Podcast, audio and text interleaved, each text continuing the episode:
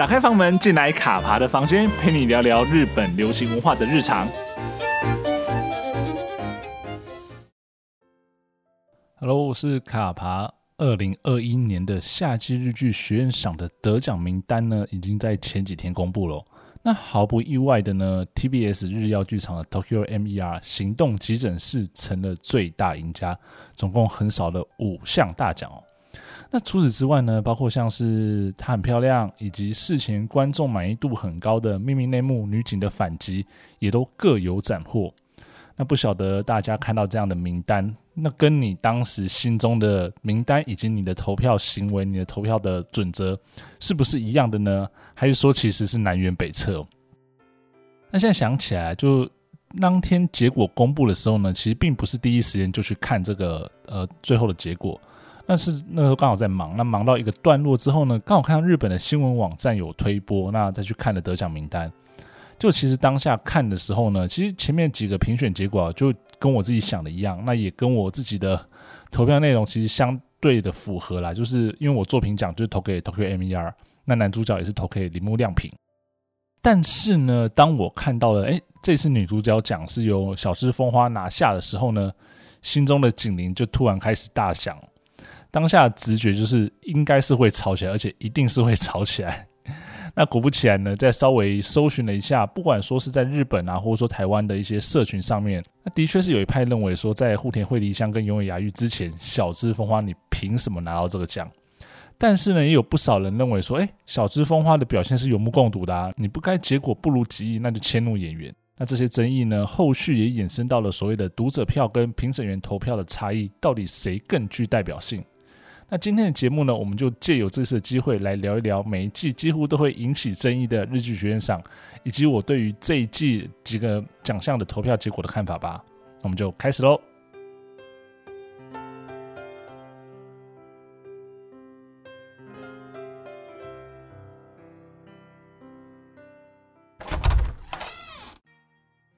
一开始呢，我们就来直球对决喽。直接来讨论这次讨论度最高的最佳女主角奖的投票与得奖。那在这边呢，我要先亮票了，因为当时这个奖项呢，我其实是投给户田惠梨香的。那原因呢，我非常喜欢她在剧中呈现的藤圣子这个角色，展现出的多面性哦。那包括像是精明干练的女警啊，那照顾晚辈的前辈，时而严肃，时而幽默，却又有背负着过往创伤跟怀抱的一些秘密的这样子的形象哦。不过呢，当结果出来后呢，是由小芝风花拿下的时候呢，虽然说当下也会有第一时间会有一种啊，跟自己的投票结果跟自己的想法不太一样，感到可惜。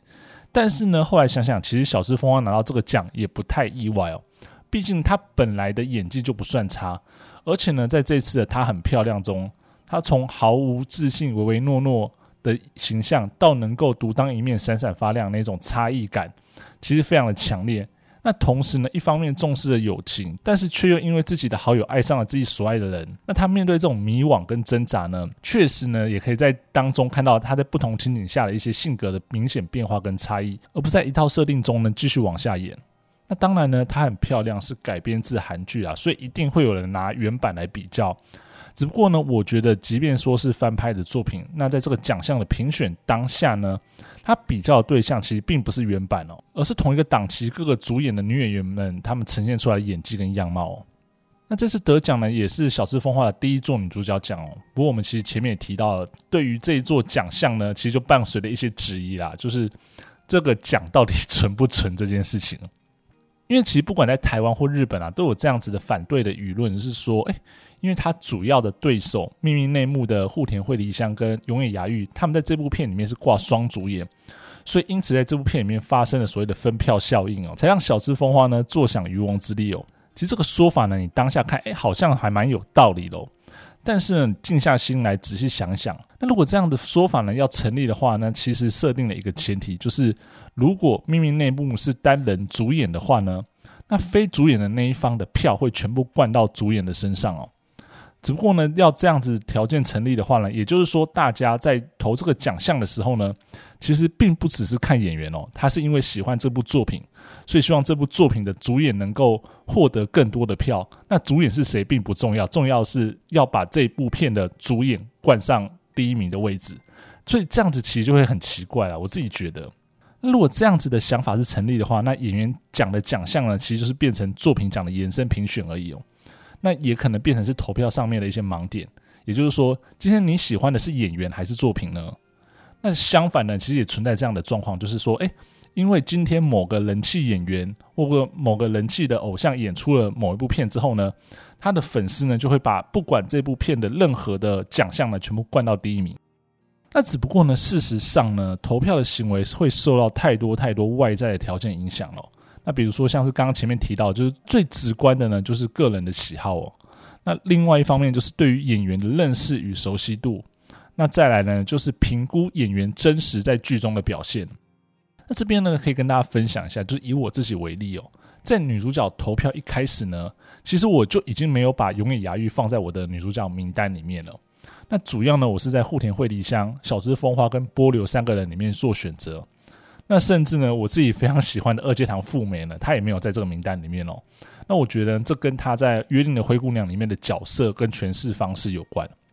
那话说回来，对我来说，《秘密内幕》虽然说是挂了双主演，那实质上呢，户田的表现跟剧情的重要性呢，相对永野芽郁看起来更像是女主角。所以许多的时候呢，我会觉得说，我们其实更像是透过了永野芽郁的眼睛去看了户田的故事。所以，当我们真的去看了呃，最终所谓的读者、记者与审查员的三个部门投票结果呢，小芝风花呢在前两者的评选呢都是保持了第一，那反而呢是在评审员的这一块跌到了第四名。那相反的呢，户田惠梨香呢，他在三个呃部门的投票呢，分别是名列第二名、第三名以及第一名。永野芽郁呢，则是第四名、第二名跟第一名。特别是呢，在户田惠梨香跟永野芽郁他们在评审员的这一块呢，是并列第一的哦。那也就是说呢，在被不少人觉得诟病不接地气的评审员环节，反而呢是投出了和支持秘密内幕的观众相同的结果。只不过呢，是在三个部门平衡之后呢，最终由小芝风花出现，而永野雅郁跟户田惠梨香呢，分别占总榜的第二名跟第三名。虽然说了三个部门的投票比重一直以来呢都如同存在于迷雾之中，但是呢，我想要说的是呢，从这次的排名看起来，反映出了不同类型的喜好跟关注的焦点哦，使得三个人在不同的部门各有先后，但也因此代表了一件事情啊，就在今年的夏季日剧中呢，大多数人对于他们三个人的演出都是表示赞赏的哦，不然的话他们名次不会都这么前面。那么最后到底是谁拿到这个奖项，谁是第一？或许就不是那么重要了，可能会有一些遗憾啊，但是呢，我觉得无损他们留下令人深刻的演技。那总之呢，非常恭喜小芝风花呢，用自己的演技，用这部作品为自己拿到了演员生涯的第一座日剧学院女主角奖，恭喜她。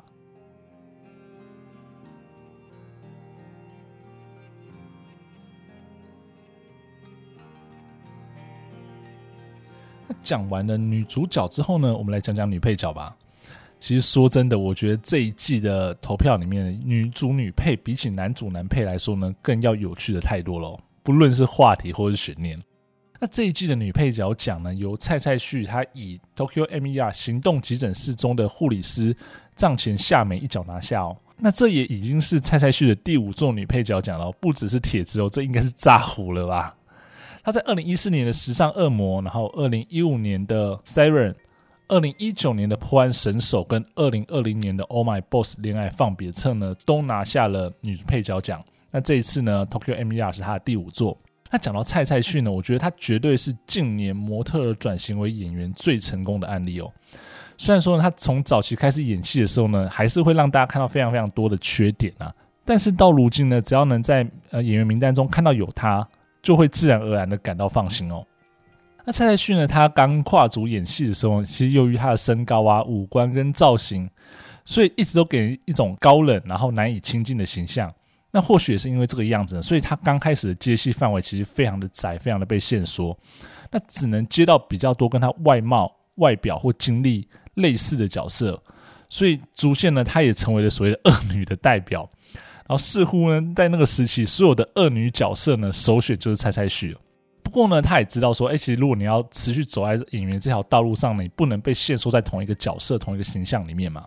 所以其实蔡蔡旭他也花了很多时间去扭转这样子的类型、这样的印象哦。那在磨练演技的同时呢，他也尽可能接一些跟他既定形象截然不同的作品哦。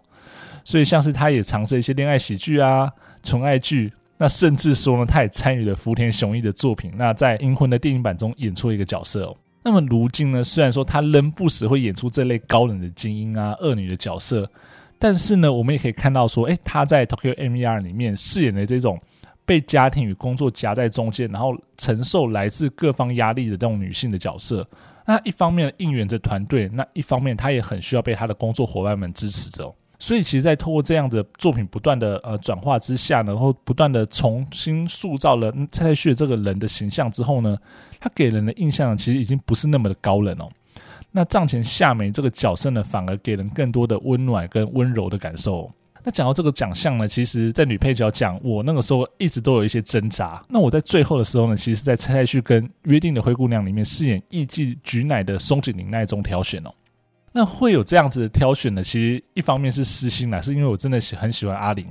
那同时呢，我一直觉得说阿玲她的演技一直都在线上哦，才能说服我说，哎，其实在这一次的投票中呢，应该要把她考虑进来。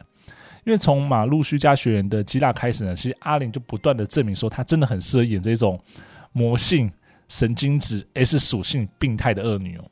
那在约定的灰姑娘里面呢，她的表现当然就是延续了这样她所擅长的角色。那怀抱了看似深不可测的诡计啊，接近了女主角，然后用了很多精明算计的方式，想要去对付女主角，却又时常崩溃、歇斯底里。那有时候呢，甚至用一些看似自虐的方式，情绪勒索了他人哦。我觉得这个角色真的是太适合给阿玲演了，所以呢，其实我最后在这个奖项上面，我是把女配角投给阿玲啦。但虽然说最后说他并没有进到前五名，但是呢，我觉得说能够看到阿玲她演戏呢，还是非常非常开心哦。那我也希望说有朝一日呢，可以看到阿玲跟蔡蔡旭这两个恶女在戏中交手。那总之呢，恭喜蔡蔡旭她拿到了她第五座女配角奖啦。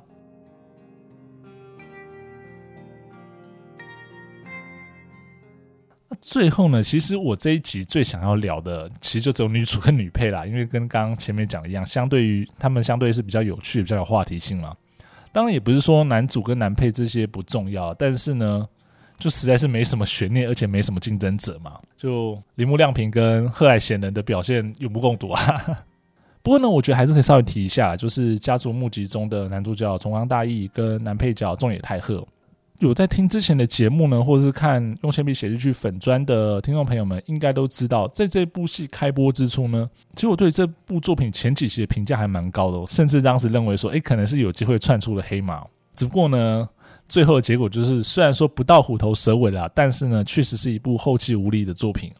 因为它在后半段确实是有一些迷航，然后有一些在原地打转，然后把简单的剧情复杂化的一些情形。而由于因为它受到奥运的影响停播了三周，所以整部戏的讨论度没有办法延续。那像是包括我自己在内的，跟其他剧评在交换意见的时候呢，都会觉得说这部作品应该是有被改过剧本，而且改动的幅度应该是还不小喽，甚至有可能是边拍边改这种情形，导致说后面其实蛮多的桥段是过于的零碎，或是转折呢过于的牵强。而当剧本一出问题呢，连带就会影响到演员的表现哦。即便是重冈大义跟中野太和他们演技都不错，但是呢，到头来其实看到最后还是会有一点不耐，然后就是有点让人烦躁的感觉，以至于呢，他们没办法好好的发挥他们的演技，那就是比较可惜的地方。那最后呢，讲到剧本的部分呢，编剧赏呢颁给了秘密内幕的根本飞仔，我觉得这真是太好的一个决定了。虽然说根本飞仔他出道非常早，那早期是参与过了不少知名作品的协力编剧。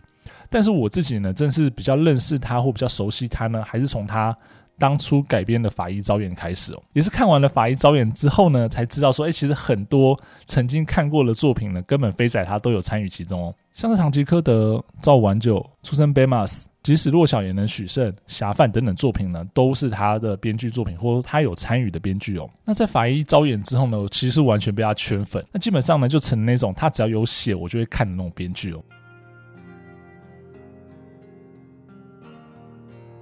最后呢，我想要稍微聊一下，就是普罗大众跟评审员的这种评审分野哦。其实每次在投票的时候，都会有引起这样子的讨论哦。就是很多人会觉得说，哎，你开放了民众投票，结果后来民众投票、网友投票这一块变得全部是灌票，全部灌到特定的团体、特定的人身上，导致说，诶，真的好的作品不见得能够被看到。但另外，又会觉有一些人会觉得说，啊，你这些所谓的专业评审员，你投出来的结果就是跟普罗大众的感受差距太大了，他超级不接地气，超级在象牙塔里面的这种感觉。所以其实就会变成说，到最后大家就会互相的 diss，然后只看自己想要看的部分。但是呢，我觉得，不管是评审员或者说普罗大众的这样的投票，其实都有它的专业性跟必要性了。因为站在普罗大众的立场，其实戏剧这种通俗的娱乐工业呢，它其实很需要去反映出一般民众到底喜欢什么、想什么、想要看什么的这样的一个状况。那即便说今天是灌票好了，但是呢，这都代表说，其实这个演员或这个艺人，他其实是有一定的。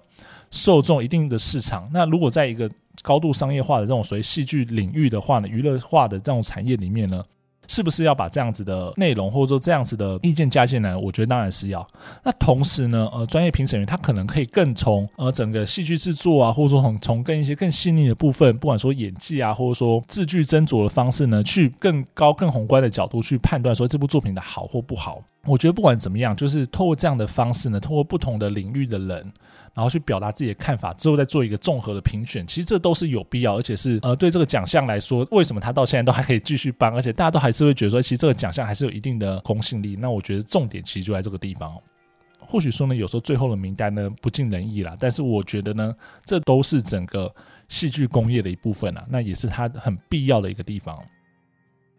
那如果你喜欢今天的节目呢，但请不要吝啬你的喜欢，五星好评加订阅。如果有什么样的意见或想听什么样内容，都欢迎留言让我知道哦。我们卡帕的房间下周见喽，拜拜。